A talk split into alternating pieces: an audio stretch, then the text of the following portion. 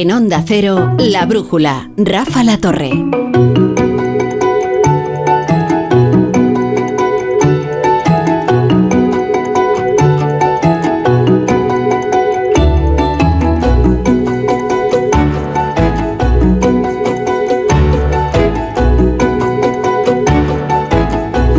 Entonces, John Muller, dices que no has visto ninguna de las películas nominadas a los Oscar. No, Pero. no he dicho eso, he visto la de Blondie, Ah. ¿no? Bueno, Blondie. No. Blonde no está nominada. ¿No? La que está nominada es Ana de Armas. Ah, bueno, que pensé es- que te referías a las nominaciones, pero no, sí, de las mejores películas creo que no. extraordinaria, lo único luminoso de esa película siniestra. Es que sabes que de cine hay que, com- hay que debatir vehementemente. Bueno, yo creo que efectivamente ella es lo más grande de esa película. El papel que hace en esa película es extraordinario. Pero, pero no, de la que me estás hablando, que es de esa, ¿qué es? ¿Coreana o asiática o china o tal? Pues No, es, es esa película de la que usted me habla. O sea, eso es lo que es. 11 nominaciones tiene, ¿no? 11 nominaciones, pero. A ver cuidado, con cuántas ¿eh? se quedan. Desde hace tiempo, desde hace se estila en los Oscar que sean muy repartidos, que no se Sí, sí, acaparen. wokismo. Exacto. No. Oye, te voy a decir una cosa. Eso es verdad que es de una. ¿Has visto que han quitado una atracción en, en Disneyland en Miami? No. Una atracción que fue cuestionada porque era la Orlando. historia. En Orlando, exacto. Una Splash, la atracción Splash. eh, ha, sido, ha sido cambiada y se va a cambiar el relato porque era una historia que tenía que ver con los negros de, de Nueva Orleans y de los pantanos del sur de la Luisiana y tal, y toda esa cultura, y bueno, pues no les ha gustado la historia porque tenía que ver con más o menos la historia del tío Tom, ¿no? La historia Ah. del negro que es un buen esclavo, ¿no? Sí, lo que Y- llamaban el negro doméstico, ¿no? Exacto, un negro doméstico.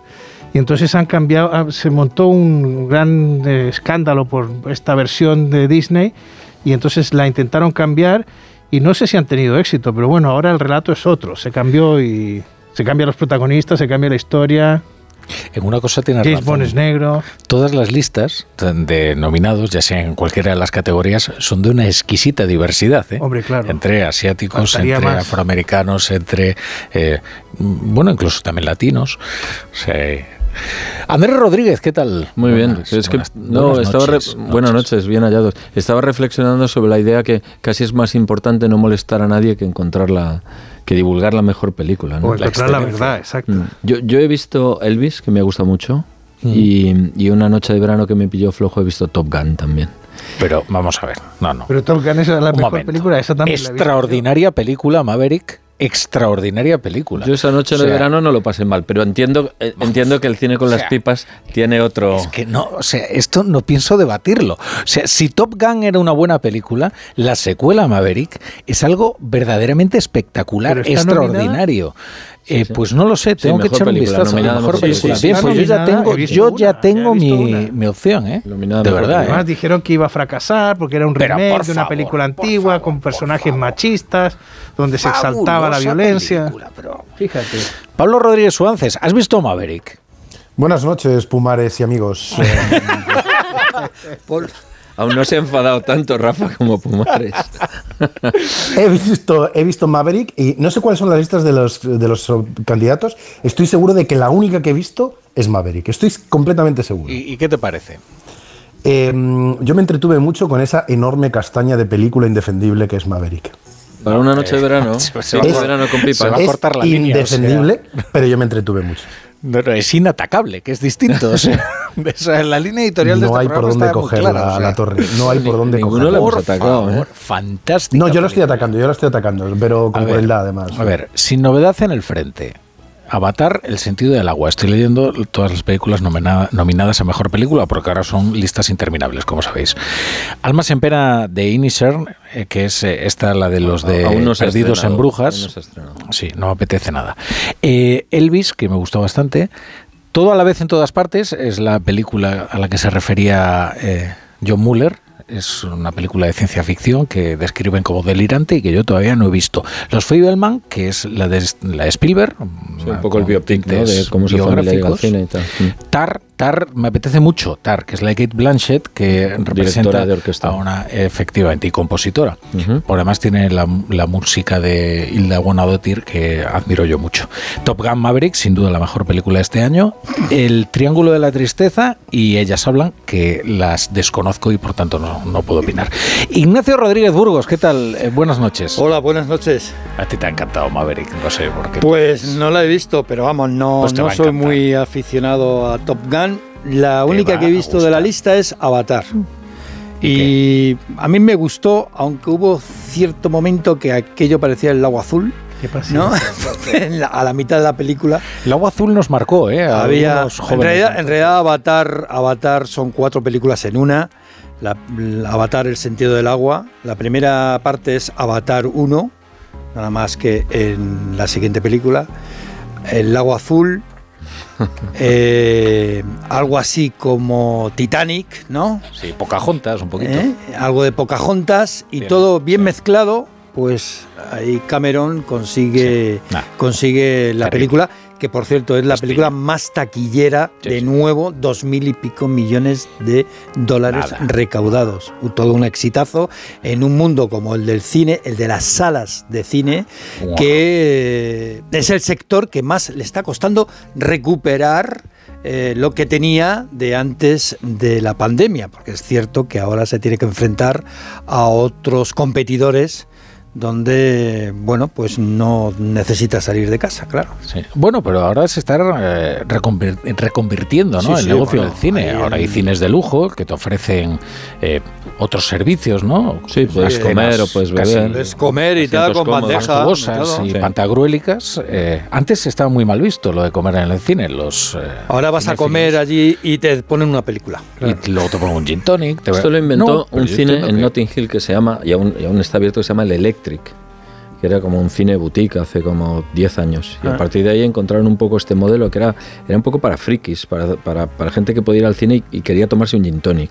El Electric no daba de comer, pero podías tomar una copa mientras veías una película, que parecía una buena idea. Y lo cobraban carísimo, alrededor de 50 euros o libras o 60 libras, o sea, muy caro. Incrementabas la capacidad de sensibilidad eh, con la película y de- a Y, veces. y tal, sobre ¿no? todo que han reducido mucho el aforo de la sala. O sea, donde Claro. antes cabían, no sé, 400 personas viendo una película, pues ahora apenas son unas 50 o por ahí. Lo que pasa es que cada una de esas 50, efectivamente, como dice Andrés, se gasta del orden de 60, 50 euros, cosa que para las Y merece la pena. cine- Sí, A, a mí me ha marcado la experiencia. Yo no, por eso solo he visto esa película.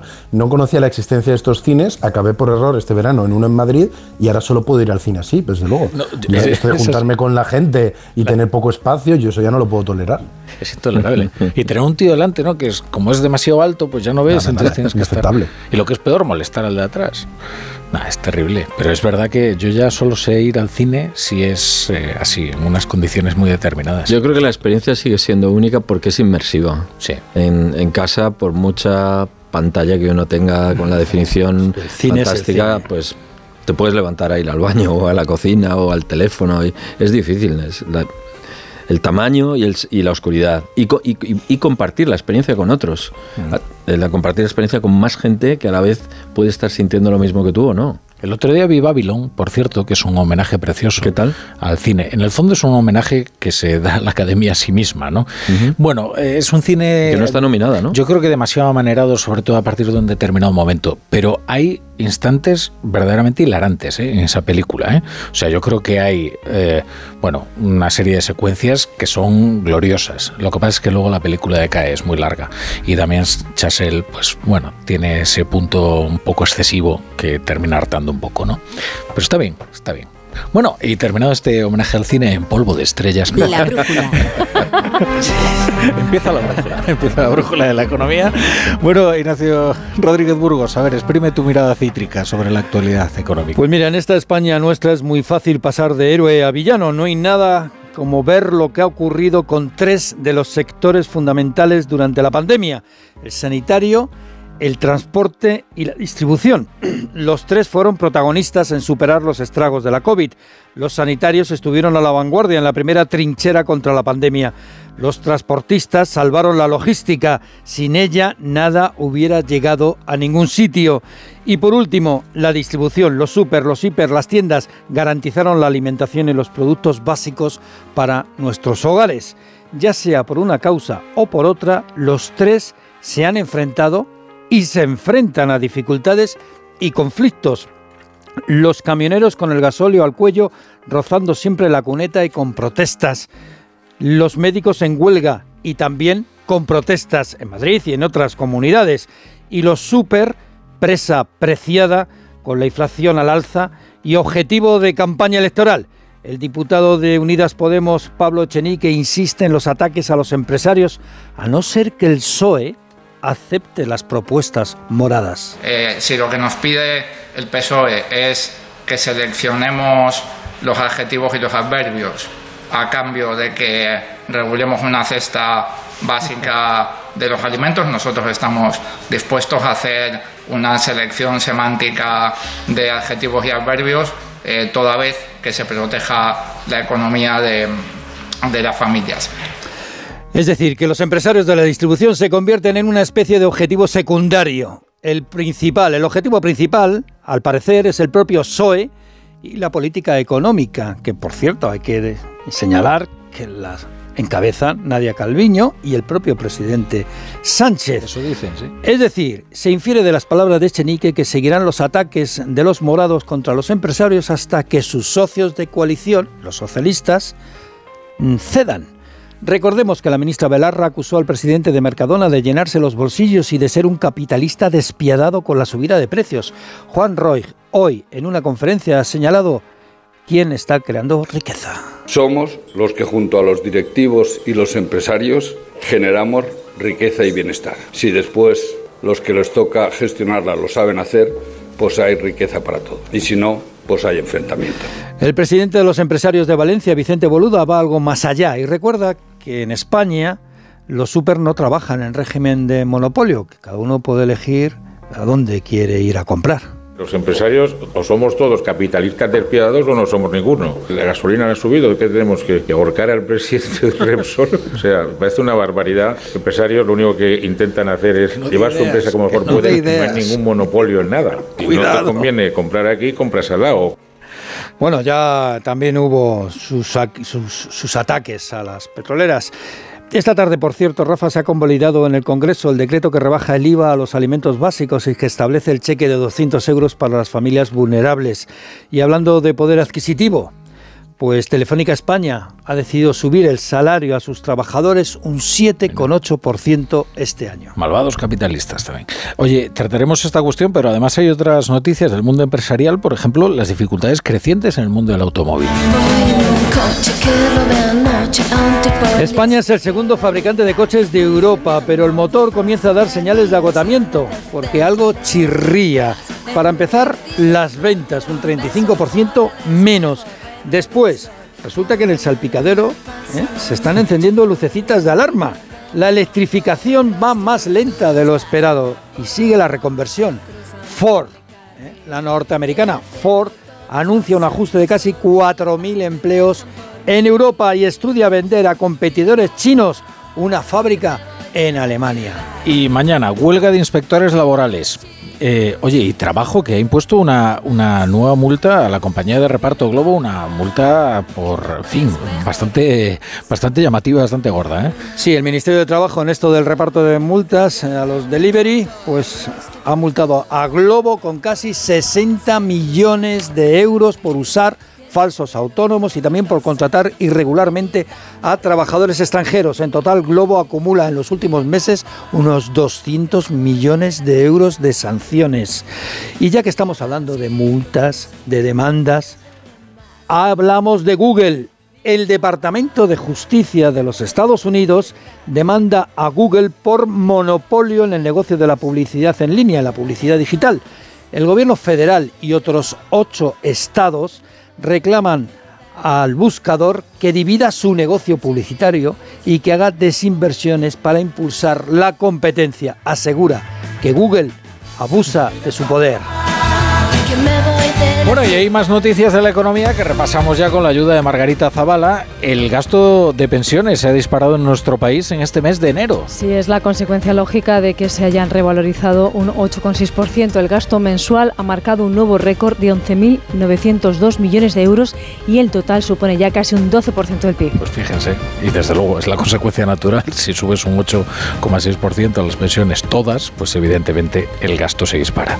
Ignacio hablaba antes de la subida de en Telefónica, también hay un incremento importante en el sector del calzado. Sí, de ni más ni menos que de un 12,5%, según un acuerdo adoptado entre UGT y Comisiones Obreras y la patronal para los próximos cuatro años. Un acuerdo que se logra tras las protestas de los últimos meses, de los que hablamos aquí, y que implica, ojo, también una reducción de la jornada laboral. Y para finalizar, la bolsa, que roza ya los 9.000 puntos. Sí, entre otras cosas porque la actividad económica de la eurozona, el PMI, se ha recuperado en enero, como leo en Forbes, sube después de seis meses también el PMI en Estados Unidos. El IBEX 35 se ha quedado en los 8.967 puntos, casi en niveles de noviembre de 2021. Bueno, Marga, ¿tú has visto Maverick? No. No. No, yo solamente he visto una película que es de Menú, de Ralph Ah, Fiennes. ¿Sí? ¿Qué tal? Pues la verdad que me gustó. Y lo que Es de- estabais así hablando. como de los 10 negritos, ahora ya no se puede llamar los 10 negritos, ¿no? Pero es un, de ese estilo, ¿no? Sí, sí, sí, sí. Tiene un giro bastante interesante. También un mensaje a bueno, pues a lo que tiene que ver todo con estos eh, lugares, por qué va la gente a comer a sitios exclusivos, qué es lo que busca, si comidas, si de- que se vean. Eh, es un bueno, una Ahí reflexión está, muy, pues. muy interesante. Sí, yo. Y sobre lo que, bueno, yo también, porque me- también me gusta comer, pero bueno, hay un poco de todo. Bueno, y luego sobre lo que comentabais de los cines, eh, ¿por qué la gente vuelve al cine? Yo lo que más agradezco en el cine es que la gente no tiene el móvil al lado. Cuando estás en casa viendo una película es muy difícil que alguien no esté con el móvil al lado. Pero ahora esa pantallita que se enciende en la oscuridad de la sala. Es tremenda, sí, sí. Quisieras matar a esa persona. Eso ya es peor que las palomitas. Sobre todo si es una buena película que, con- que te tiene ahí inmerso en la trama, como por ejemplo Maverick, que te recomiendo que vayas a ver en cuanto Vale, parece que le gusta esa comisión. Lo intentaré. la publicidad y volvemos. La brújula. La torre.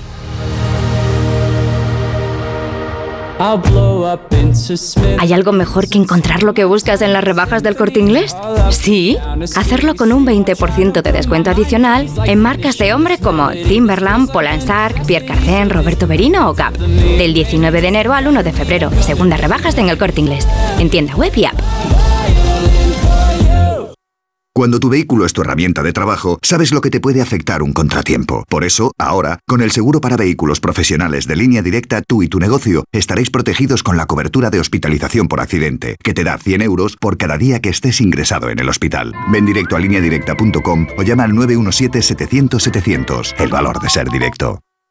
En el Estadio Infinito la emoción no se acaba nunca, porque vuelven las mejores competiciones a Movistar. Vuelven los héroes, la magia, las jugadas imposibles y en exclusiva NBA, Liga Endesa, Wimbledon y mucho más. Disfrútalas en mi Movistar con la mejor red de fibra y móvil en un dispositivo desde cero euros. Infórmate en el 1004 tiendas o en movistar.es. Un abuelo que ha estado toda la vida luchando. Después de su lucha y sacrificio, ¿cómo los tratamos? Escasez de personal, malas atenciones. ¿Qué está pasando realmente en las residencias? Presentado por Sonsoles Sónica. Pues mira, ahora me voy a una residencia, que me atiendan, que me cuiden. Y se convierte en todo lo contrario. Especial Hablando en Plata, el escándalo de las residencias. El jueves a las 11 menos cuarto de la noche en Antena 3, la tele abierta. ¿Y tú que tienes hijos adolescentes? ¿Qué necesitas para tu seguridad? No vivimos muy lejos del instituto y van y vuelven solos a diario. Yo estoy trabajando y me gustaría saber que están bien. Pues con la alarma de Securitas Direct puedes recibir un aviso en el móvil cuando llegan a casa y verlos si quieres. Y con la app podrán pedir ayuda si pasa algo, estén donde estén. Y es que tú sabes lo que necesitas y ellos saben cómo protegerte. Llama ahora al 900-272-272 o entra en securitasdirect.es y descubre la mejor alarma para ti. Hola, soy Marta, cantante de ópera experta en arpegios. La la la la y octavas. La la. Pero cuando tengo que reclamar una factura me quedo sin voz. Por eso soy de Legalitas, porque sé que con una llamada un experto me ayuda a resolver lo que yo no domino. Hazte ya de legalitas. Y ahora por ser oyente de Onda Cero, y solo si contratas en el 91661, ahórrate un mes el primer año. Legalitas, y sigue con tu vida.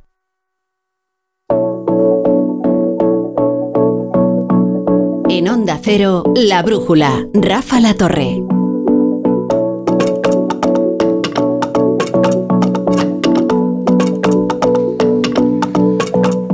Y John Muller, y Andrés Rodríguez, y Pablo Rodríguez Suances, y como siempre Ignacio Rodríguez Burgos. Miren, todo comenzó el pasado sábado con estas declaraciones de Johnny Belarra. Es indecente que el señor Juan Roch se esté llenando los bolsillos siendo un capitalista despiadado. Y hay que decirlo claro, son capitalistas despiadados. Tenemos que frenarles los pies. Y eso solo se hace como hemos demostrado en los últimos tres años. Si lo pensáis bien, las medidas más efectivas y más baratas son las medidas de intervención pública en la economía. Y hoy la respuesta ha venido de mano del, del citado, el propio presidente de Mercadona. Somos los que junto a los directivos y los empresarios generamos riqueza y bienestar. Si después los que les toca gestionarla lo saben hacer, pues hay riqueza para todo. Y si no, pues hay enfrentamiento. E Irene Montero no ha querido dejar pasar la ocasión de intervenir en este apasionante debate y ha vuelto a responder. No sé qué me está preguntando, si es que como en tiempos del bipartidismo había personas muy poderosas a las que no se podía nombrar. Yo creo que España quiere democracia y no hay ningún innombrable en España. Bueno, Pablo, Andrés, John, parece que Podemos vuelve a una vieja estrategia, ¿no? Que le funcionaba bastante bien cuando se tardaba a hacer ruido, que es aludir por su nombre y apellidos a una persona particular, en este caso un empresario muy conocido y muy próspero del- de la distribución, eh, como es eh, Juan Roch. A mí me recuerda a estos, chistes, a estos primeros chistes que aprenden los niños cuando piensan que hacer un chiste es decir la palabra caca o la palabra culo, con perdón, ¿no? Y los mayores nos reímos porque es el primero que hace, ¿no? Y, y, pues a, mí- a mí me parece que la técnica es así de infantil, ¿no? La técnica del ruido es así, así de infantil. Creo que estaría muy bien darle el micrófono a los 90.000 trabajadores que tiene Mercadona, que cada uno tendrá su opinión, faltaría más. No digo que todos adoren a su empleador, eh, pero está claro que, y esto no tiene mucha discusión, que una sociedad democrática necesita empresarios, grandes empresarios, empresarios que creen trabajo, que creen riqueza, eh, y, el regulador lo que tiene que hacer, pues bueno, es darles oportunidades para emprender, para crear trabajo y, y- y también cobrarles cuando les deba cobrar, pero, pero me, parece un mensaje tan no, solo infantil, sino que puede confundir a muchas personas. Incluso pienso que mucha de la gente que puede votar a Podemos o que puede simpatizar con este mensaje, no le importaría encontrar un trabajo en alguna de estas empresas, un trabajo mejor. Lo que pasa es que, a ver, yo- a mí me parece un despropósito completamente y demuestra hasta cierto punto que hay un cierto infantilismo en, en- Podemos muy arraigado. Pero, pero creo que, que nos lleva... eh, primero, hay varias cosas curiosas, ¿no? Podemos se mete con dos de los empresarios, Amancio Ortega y Juan Roch, que son de los que más devuelven a la sociedad, porque hay otros que tienen otros negocios y otras actividades que se quedan con por los bancos, por ejemplo, con el reparto de dividendos, pues reparten a sus, a sus dueños bastante de su beneficio. Empresarios hechos a sí mismo. Y- Pero estos empresarios hechos a sí mismos, además reparten, porque Ortega dona todo lo que puede y no digamos Roch lo que hace en la comunidad valenciana. O sea, y luego, pues es que Mercadona solo en impuestos deja 1.860 millones de euros cada año, aparte de tener 98.000 trabajadores, como recordaba Andrés, con lo cual van precisamente a trabajadores, o sea, es que 98.000 trabajadores es más que el número de afiliados de todos los partidos políticos probablemente de España. Bueno, el PP presume que tiene 100.000, pero te garantizo que son muchísimos más que los afiliados que tiene Todos presumen de tener más afiliados de los que tienen. de los ¿eh? que realmente todos, tienen. Bueno, pero todos, que porque no presume no- es Juan Roch, que sí tiene 98.000 porque paga 787 millones en cotizaciones No, a la seguridad sí. social. Me refiero a los afiliados de los partidos políticos, claro, estos que pagan a la Claro. seguridad social, sí que sabes que cuántos y, son. y el, el- y el- y el asunto es, para mí es que aquí, eh, desgraciadamente, el mundo hoy, y lo estamos viendo con la preponderancia que ha cogido la geopolítica por encima del proceso de globalización, que básicamente estaba concebido con la idea de que el comercio haría bie- bie- bu- buenos a los a los dictadores, a los autócratas, eh, que es esta idea que desgraciadamente ha caído debajo de la guerra de Ucrania, eh, el mundo se ha dividido entre, lo, y esto me lo decía José Juan Ruiz en una entrevista hace no mucho tiempo, en la visión de los politólogos y la visión de los economistas. Los politólogos creen que todo es un juego de suma cero y el que gana algo es porque lo ha perdido otro. Y esta es la visión que está en el fondo detrás de Podemos. O sea, la visión mezquina del juego de suma cero. Dice, si este señor Roch tiene más, es, porque se lo ha quitado a alguien. Ilegítimamente. Y la visión de los economistas, que es la visión de toda la vida de que el comercio crea una prosperidad que, es una un juego de suma positivo. Y bueno, pues eh, estamos desgraciadamente atrapados en esto y está más que demostrado que la concepción, la mentalidad del juego de suma negativo, lo demostró un, un investigador en México en concreto, frena el crecimiento de los países y los condena al atraso. Y que no se puede culpabilizar el beneficio. El beneficio es la herramienta que necesita la empresa para volver a invertir. En este caso, Mercadona, por ejemplo, está hace años que invierte en Portugal, está abriendo ese mercado. O, Juan Roch, a título personal, está construyendo la mayor arena de Valencia, Hasta ahora el, mayor auditorio de Valencia. y los apoyos a Vamos a escuchar a Pablo. Pablo. Em, tres ideas. Eh, una sobre la forma de entender la política de Podemos, una sobre el sistema capitalista y otra sobre los empresarios.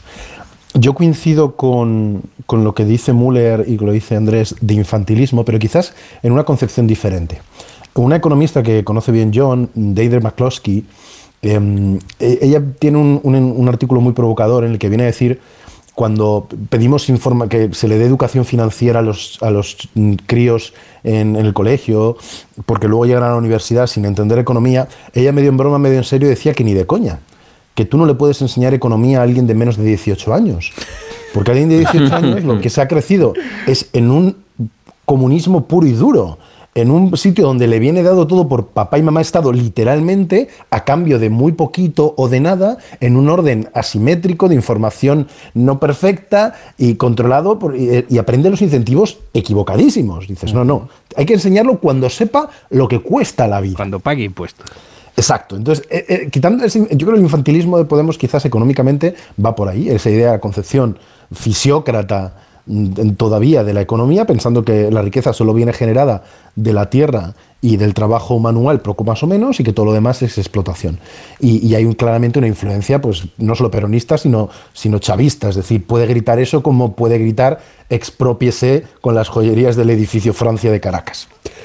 Em, dicho eso, vamos a intentar sacar algo interesante, que es que yo creo que el sistema, el capitalismo, necesita estas voces por chirriantes que sean, por equivocadas que estén.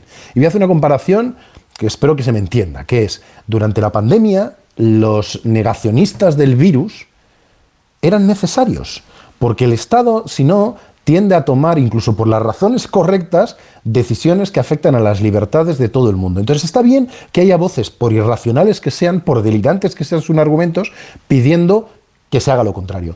Está bien que el capitalismo tenga voces que chirríen, aunque no lleven la razón, aunque sean por las razones incorrectas, para saber, para que esté ahí, para que se note que hay tensiones, para que haya que tener cuidado y a la hora de legislar se tengan en cuenta ciertas voces. O sea que yo estoy de acuerdo en que aunque luego la política está lo que es dentro de la campana de Gauss, necesitas que en los extremos alguien levante la voz para que se sepa que no estamos todos cómodos encima.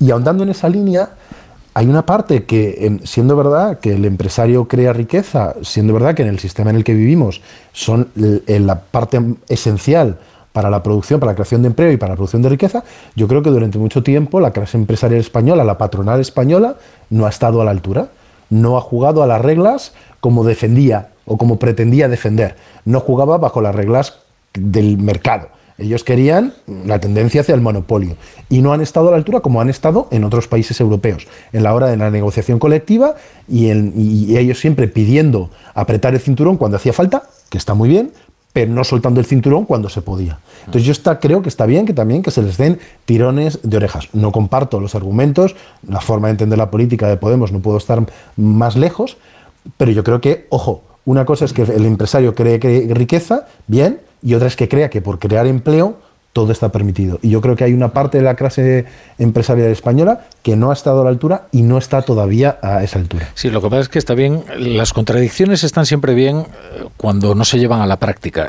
Es, decir, mientras se mantenga en la oposición, ¿no? Y casi mientras sea un discurso marginal, digamos, ¿no? Eh, claro, el problema es cuando empiezas a llevar a la práctica todas estas teorías tan, tan delirantes. hoy, hoy se que llegas a la expropiación, claro. claro. Un momento bastante divertido, por cierto, en la tribuna del Congreso de los Diputados, que fue cuando Gabriel Rufián eh, le dijo a Sánchez que parecía el Che Guevara con corbata en Davos por el discurso que había pronunciado. Le había felicitado, por esas líneas básicas tan bien intencionadas acerca del sistema tan injusto en el que vivimos.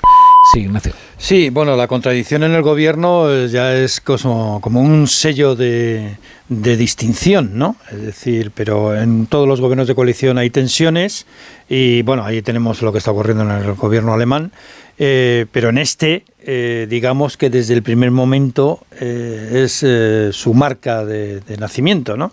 Y más cuando se, ha enfrentado sobre todo con más dureza lo que tiene que ver la política económica. Acordaos de la dureza con la que se trató desde la formación morada a Nadia Calviño al inicio precisamente al inicio de este gobierno, ¿no? donde continuamente intentaban eh, ir eh, eh, bueno, limándole por los pies sus políticas económicas. Pero la mayor contradicción que hay en este gobierno es que siendo el gobierno de más de, de más de izquierdas de la historia de la democracia española, con diferencia, es donde más ha aumentado la desigualdad social. O sea, es así. Eso, eso es, la, y ahí tienes el índice de Gini, los informes de Caritas, los informes del Instituto Nacional de Estadística, eh, Oxfam.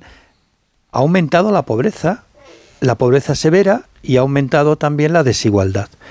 Y esto sí que es para mí, ya que hablamos de hechos, me parece la mayor contradicción. Es que ese hecho... Esa es la mayor contradicción. Eh, ¿Cómo lo se oculta? Pues haciendo política declarativa. Como no puedes hacer política de hechos, es decir, de actuaciones, pues haces política declarativa. ¿Y, qué hace un partido de izquierda de, de origen comunista? como es Unidas Podemos, donde muchos de sus dirigentes vienen del antiguo Partido Comunista o de Izquierda Unida, pues elegir un objetivo, un, un, objetivo que sea fácilmente identificable como un opresor, patrón opresor, tal, tal, tal. Y entonces empezaron con Amancio Ortega, el hombre más rico de España, y después ahora se empezó con la casta. Claro, la casta, que era algo muy indefinido, ¿no? Y después a eso hay que poner cara. Amancio Ortega. Pero y después Juan Roch. La casta era una abstracción. Claro, siempre conviene Pero no, no pensáis que el exceso de gesticulación de, de Podemos precisamente lo que viene a confirmar es su que su influencia ha sido mucho menor de la que se creía que iba a ser en este gobierno de coalición. La prueba está por eh, los hechos, ¿lo ves? ¿no? Si ha aumentado la desigualdad cuando ellos iban Es que yo no creo que Podemos tenga la solución para acabar con la desigualdad. por ahí no van yo, yo, yo creo que Podemos ha influido muchísimo menos de lo que pensábamos en este gobierno y mm. que muchas de las cosas que realmente ha terminado haciendo, como el impuesto a la banca y otros, otras prácticas intervencionistas, los socialistas las hacen a plena satisfacción. O sea, no las hacen, no las hacen. Motu propio, que no hace falta y, que. Y en este juego han estado precisamente tratando de venderle a una parte del empresariado que ellos han evitado que Podemos se convierta en una carrera loca de diligencias cayendo por el, por el vacío. Sí, quizás las competencias que han asumido con más vigor son las de igualdad. Eh, y es verdad que economía ha quedado. Y ahí es donde efectivamente el, colapso ha sido total, con la ley del CSI. lo que iba a decir es que cuando un partido le van bien las cosas, no sé si bien las cosas son las encuestas, pero cuando tiene eh, sus militantes en orden, su futuro en orden y, y los siguientes pasos claros, normalmente está callado. Normalmente está en silencio, porque el foro público desgasta. Y este tipo de mensajes tan incendiarios, entre comillas, desgastan mucho, como prueba este tipo de conversaciones. Y eso lo que eh, deja ver es que hay preocupación y hay debilidad. Bueno, dejadme sumar una voz a, a, esta tertulia, la brújula de la economía. Es José García Montalvo, es catedrático de Economía de la Pompeu Fabra. ¿Qué tal, profesor? Hola, ¿qué tal? Buenas noches. Hemos llamado a, García Montalvo porque ha colaborado con el Consejo General de Economistas en la presentación de las claves económicas para, para este año. No sé si estaba escuchando, por cierto, el, el debate. ¿Qué le parece, en fin, todo este señalamiento de Podemos a empresarios muy concretos como si fueran despiadados capitalistas? Bueno, yo creo que esto es una, una seña de identidad ¿no? de este tipo de partidos populistas que lo que lo que quieren es que los precios dejen de señalar nada, o sea, controlar las rentas, los alquileres, controlar los precios, pero yo creo que hay ejemplos muy recientes que desmienten bastante esta situación. Yo eh, pediría que volvieran, que pensáramos en la última, en el último experimento de control de precios generalizado que se ha producido en el mundo. Uno de los últimos se produjo en Venezuela en el año 2012, cuando Maduro dijo que los empresarios estaban subiendo los precios desorbitadamente para hacerse más ricos y aumentando los márgenes cuando la inflación era el 25 y el 30%. Cuatro años después era un millón por ciento con los precios controlados, teóricamente. Evidentemente, cuando el diagnóstico es equivocado, porque el diagnóstico era equivocado, lo que estaba pasando es que la maquinita no dejaba de imprimir billetes porque el sector petrolífero no funcionaba y no se podían pagar todos los subsidios, pues la inflación desborda, no es posible controlarla. Entonces yo iría con mucho cuidado con estos, con estos temas porque además se está utilizando la justificación de mira qué bien ha funcionado el control de precios de la energía que no tiene nada que ver, que es como peras y manzanas, porque eso es un sector regulado y ahí el mecanismo de fijación de precios lo fija quien lo fija. Eso compararlo con los precios de, los alimentos, los precios de productos en mercados que son eh, competitivos, no, no, tiene ningún sentido. Claro. Eh, bueno, vamos con el vamos con el informe que presentaban que presentaban estos días. Eh, ¿Usted cree que las posibilidades de caer en una recesión de España han desaparecido o al menos han disminuido?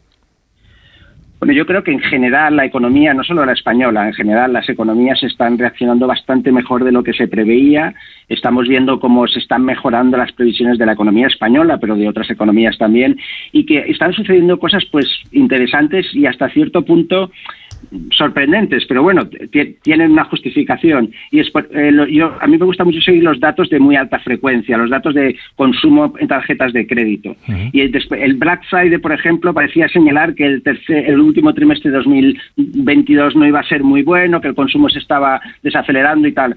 Pero han llegado las Navidades y las primeras semanas de las rebajas y bueno, el uso de tarjeta de crédito, el consumo está disparado. La economía parece que está mejor de lo que nosotros preveíamos, pero ojo que podría ser un espejismo, ¿eh? pero por ahora sí que parece que está, que, está funcionando mejor de lo que esperábamos. Mm. Hemos visto, por ejemplo, empresas como el Corte Inglés que efectivamente han facturado mucho estas, estas Navidades. Eh, se hacían unas previsiones bastante, bastante agoreras. Ahora, lo que no sé es si con el crecimiento que se prevé para el año que viene, España va a seguir creando empleo.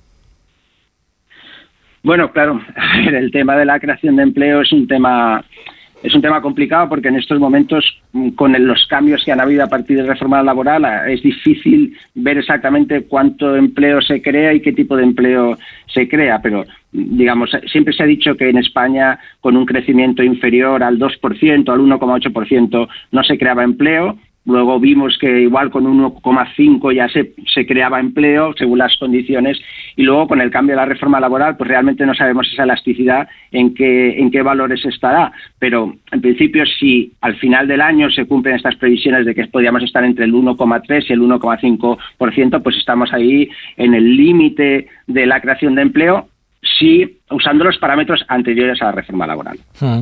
Lo que sí parece que, supone un cambio en nuestra economía es que las exportaciones españolas pesan ya el, el 40%. Sí, la las exportaciones españolas están funcionando muy bien, eh, están creciendo mucho. lo que pasa es que, digamos, están creciendo en términos nominales mucho. Entonces, mm, pues vemos tasas de crecimiento de 28%, y, ¿no?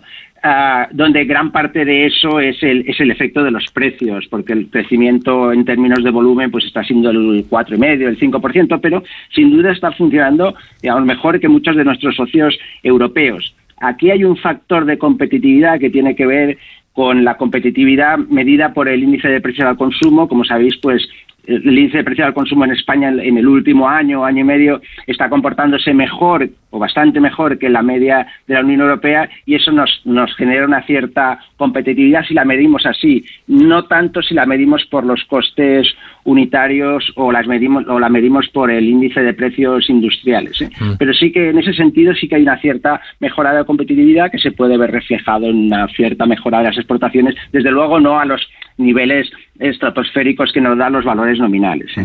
Le quería preguntar por último en qué medida se está convirtiendo Portugal en un competidor creciente y pujante de, España.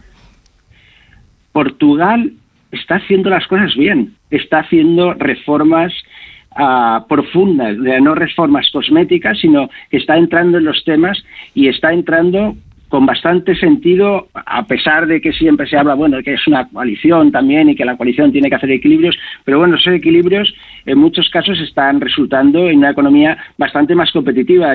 Yo, la verdad es que no estoy sorprendido porque siempre he pensado, y Portugal siempre ha sido un país pues que en términos de algunos indicadores muy importantes como participación eh, laboral o desempleo, etcétera, muy distintos de España, siendo los dos parte de la misma península ibérica, pero en general están comportándose o están teniendo esa habilidad para hacer reformas profundas sin que eso suponga un gran un gran lío político o por lo menos no un lío político insoportable no eh, la última la reforma por ejemplo de, de, las universidades que en España pues va a ser la reforma, la ley que, hay aquí, pues no, nos lleva a ningún sitio, nos deja en el mismo sitio que estábamos, o quizás incluso un poquito peor. En Portugal se ha hecho una reforma muy sustancial del sistema de universidades que, como sabéis, cambiar las universidades es como imposible, vamos, es, como, oh, olvídate, yo que, yo que estoy dentro, no sé, olvídate, no, cambiemos cualquier cosa menos eso. Bueno, pues en, Portugal decidieron que lo iban a cambiar y que lo iban a cambiar y mucho, sustancialmente, y lo han hecho. Bueno, aquí no lo hemos hecho, yo creo que esto marca una diferencia clara. Y, eso que tenemos un ministerio propio, ¿eh? solo para universidades, pero bueno. Efectivamente, pero bueno, no parece que sea suficiente. a ver, a ver, a ver si llega el día. José García Montalvo, catedrático de la Pompeu Fábrica. Eh, muchas gracias, muchas gracias por estar hoy en la, en la brújula. Gracias a vosotros, hasta luego.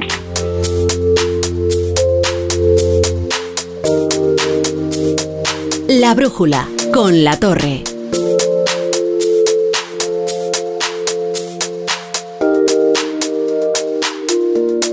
Cero. ¿Hay una forma mejor que un crucero para visitar el Mediterráneo, las islas griegas o el norte de Europa? Con MSC Cruceros y Viajes El Corte Inglés, embarca desde siete puertos españoles o con cómodos vuelos desde Madrid o Barcelona. Y disfruta de ocho días por el Mediterráneo desde 699 euros por persona, con todo incluido. Consulta condiciones y reserva en Viajes El Corte Inglés. MSC Cruceros. Descubre el futuro de los cruceros.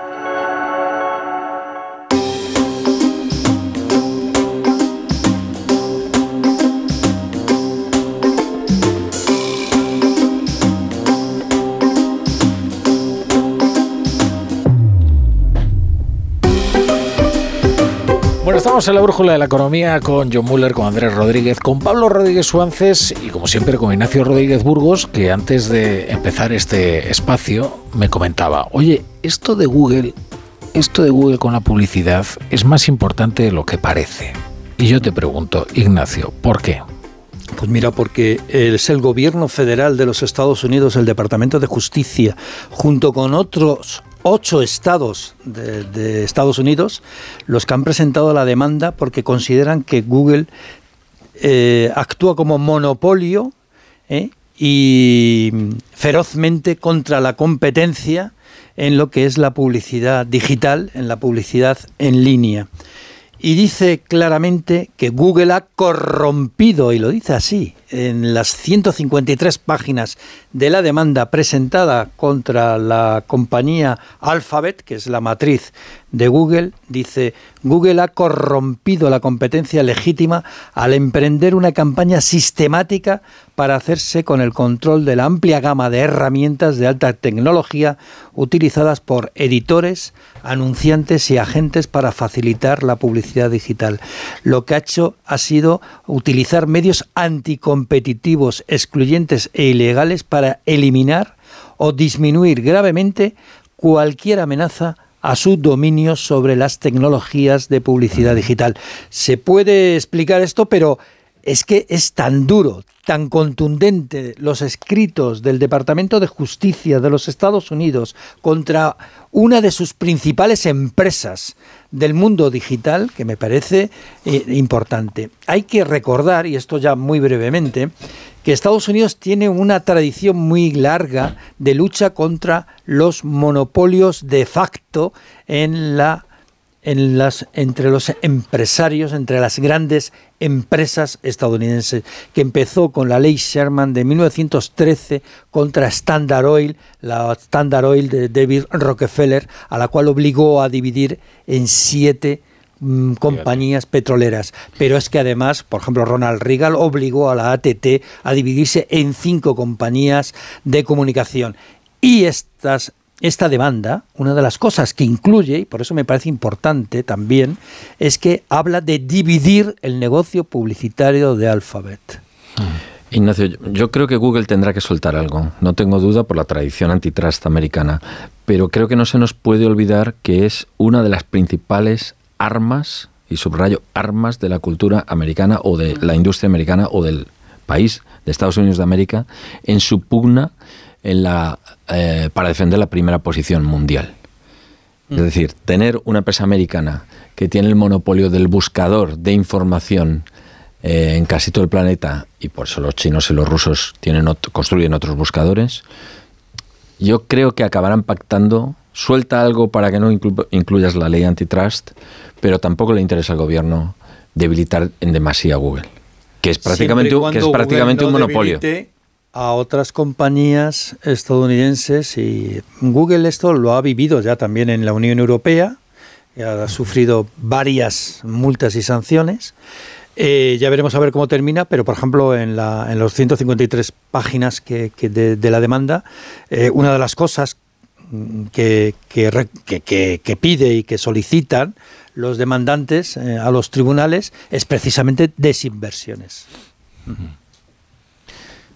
Bueno, veremos. Yo creo que en una ocasión tuve una oportunidad de conversar con un experto que había participado en la división de alguno de estos monopolios y me decía que una de las grandes dificultades era efectivamente cómo, cómo dividir a Google. Y entonces él lo que sostenía es que además si mirabas desde una perspectiva global, eh, realmente para nosotros Google lo es todo aquí, pero si vas a China no.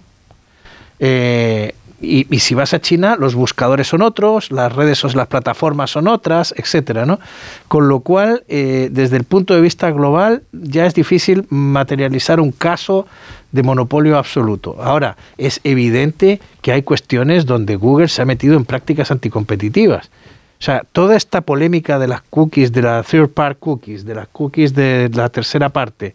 Eh, que luego nunca llegaba a quitar. Sí, bueno, pues toda esa historia también ha contribuido a generar un perfil de, de Google muy antipático y bueno, de este tema de la partición de las plataformas se esperaba mucho en los últimos años de, Donald Trump. Realmente el tema empezó a coger fuerza en el Congreso de los Estados Unidos esos dos últimos años, luego se debilitó, luego hubo otras cosas que llamaron más la atención, pero eh, Biden ha nombrado a una eh, mujer, em, creo que es de origen indio, que está al frente precisamente de, la eh, instancia de competencia que, tiene, que, que, conoce muy bien este tema y que está detrás de este documento que ha estado expurgando Ignacio eh, y, y, con esas afirmaciones tan rotundas. Ahora, eh, yo creo que ella se juega el cargo aquí, ¿eh? porque algunas otras operaciones eh, que, se esperaba que ella consiguiera un gran éxito, no, no lo consiguió,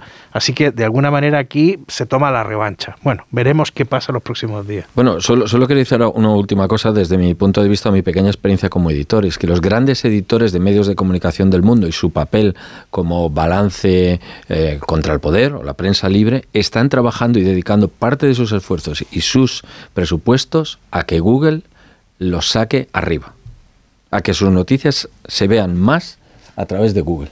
Claro. Pablo. Em, yo creo que Estados Unidos tuvo una gran tradición de lucha antimonopolio, pero se había olvidado de ella. Quien tomó el relevo desde hace unos años era la Comisión, la Comisión Europea, la Unión Europea.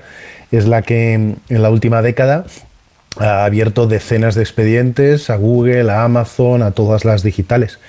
Eh, no recuerdo el año, no sé si es el 16 o el 17, pero en el 16 o el 17 la Comisión Europea troceó el negocio de Google, ya obligó a que el negocio del comparador de precios fuera diferente al de buscador, que es una formalidad entre comillas, porque eh, bueno, haces que se separen, pero literalmente haces que el negocio tenga que estar en edificios separados, fuera de la jerarquía vertical del negocio, con jefes separados y no pudiendo compartir, por lo menos oficialmente, una serie de información para que no hubiera esa posición de abuso de posición dominante. Em, Estados Unidos iba a remolque, el Congreso de Estados Unidos, ¿verdad? Que lleva unos cuantos años pidiéndolo, pero no solo en, Google, sino en Amazon, en Facebook, en Apple, y no estaba llegando esa, esa, respuesta. Ojalá Estados Unidos en ese sentido recupere su tradición eh, antimonopolística, porque aquí estamos completamente a favor del libre mercado, de la iniciativa, de, del éxito de las grandes empresas que tengan un, buen modelo, hasta que se convierten en monopolio. En ese momento dejan de ser eh, prácticas competitivas y se convierten en la negación del, libre mercado. Y ojalá Estados Unidos recupere un poco eso que durante años no solo había abandonado, sino que había hecho la labor contraria. Es decir, cada vez que Bruselas, potencia reguladora y potencia comercial, fijaba esos estándares, venía el tirón de orejas. Y no de Trump, sino de Obama y Biden y había, mm, se ponían en posición contraria diciendo que no, que no, y amenazaban con represalias, y, y hemos hablado muchas veces en esta tertulia, diciendo que Estados Unidos, Europa intentaba ganar en los tribunales lo que sus empresas no eran capaces de hacer en, en el mercado, cosa que por otro lado es cierto. Yo simplemente recordar que el Departamento de Justicia ya uh, demandó a Google en octubre del 2020, en el, la final del gobierno de Donald Trump, eh, precisamente por el, la posición de dominio en las búsquedas, en el buscador, y por la utilización de herramientas y la obligación que tenía de que su buscador eh, estuviera predeterminado en millones de, de instrumentos, de, de, teléfonos móviles o de ordenadores. Eh, por cierto, ese juicio ese juicio va a salir en otoño y será muy interesante ver eh, hacia dónde tiran los jueces y eso va a ser algo predeterminante de lo que pase con esta demanda sí. que acaba de presentarse hoy. Déjeme aclarar una cosa. Yo me estaba refiriendo a la Federal Trade Commission, a la Comisión Federal de Comercio, Ah, eh, y, y, y, como tú has recordado ahora, este es un proceso que lleva el Departamento de Justicia. Sí. Eh, la, en la Federal Trade Commission hay otro proceso abierto que y su directora es Lina Khan, que es una abogada de Yale de 32 años que figuraba entre los favoritos del presidente Biden para este puesto. Y es ella la que estaba preparando esta, acusa, esta acusación formal que, van, que pensaba formular la FTC eh, junto casi para, en paralelo con el Departamento de Justicia. Bueno, estaba consultando ahora Film Affinity, por eso estaba yo tan callado, como sabéis, es, una, es muy fiable. Film Affinity sabéis que reúne todas las notas ¿no? de los críticos, eh, del público, entonces hace una media ponderada ¿no? de, de las películas. ¿De verdad? ¿Y, ¿Y cuántas, est ¿cuántas estrellas le da? Eh, ¿cómo, ¿Cómo se llama? Todo, todo a la vez en todas partes, un 6,9.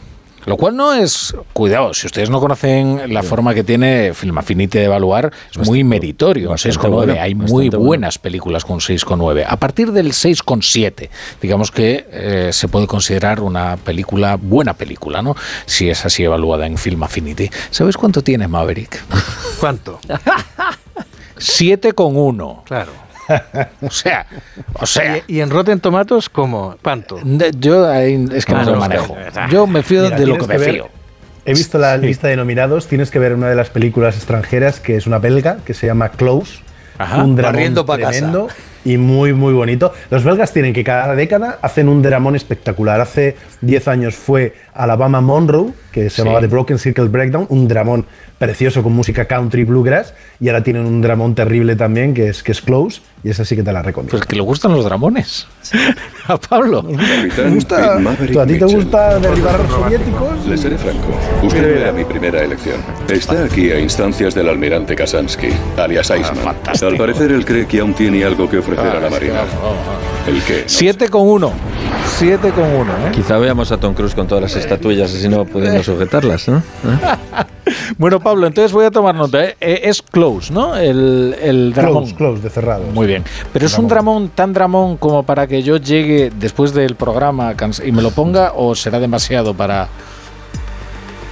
Ah, demasiado, demasiado. Guárdatelo para otro momento. Fin de semana. Fin de. Necesitas un fin de semana para recuperarte. Bien, estupendo. Fantástico, fantástico.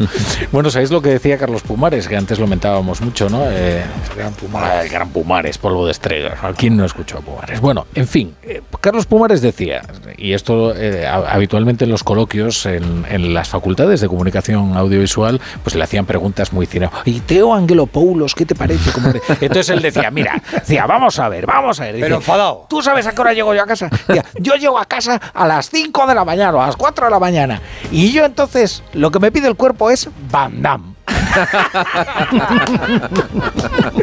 y se veía Van Damme. Por eso tenía tanto éxito. Efectivamente. Entonces escribía Teo Angelopoulos, decía, mira, tú colocas la cámara en Almería. Entonces hay dos tíos que salen de San Sebastián, ¿no? Entonces, un plano, plano fijo, desde media. que llegan desde San Sebastián andando hasta Almería. Y esto es, en fin, es un ídolo, Carlos Pumares, sin duda. Pablo Rodríguez Suárez, no tienes Muy mucho gusto noches. cinematográfico, pero es un placer tenerte aquí. Andrés Rodríguez, John Muller, gracias por estar un día más en la brújula. Buenas noches. Un abrazo. Hasta mañana, Ignacio. Hasta luego.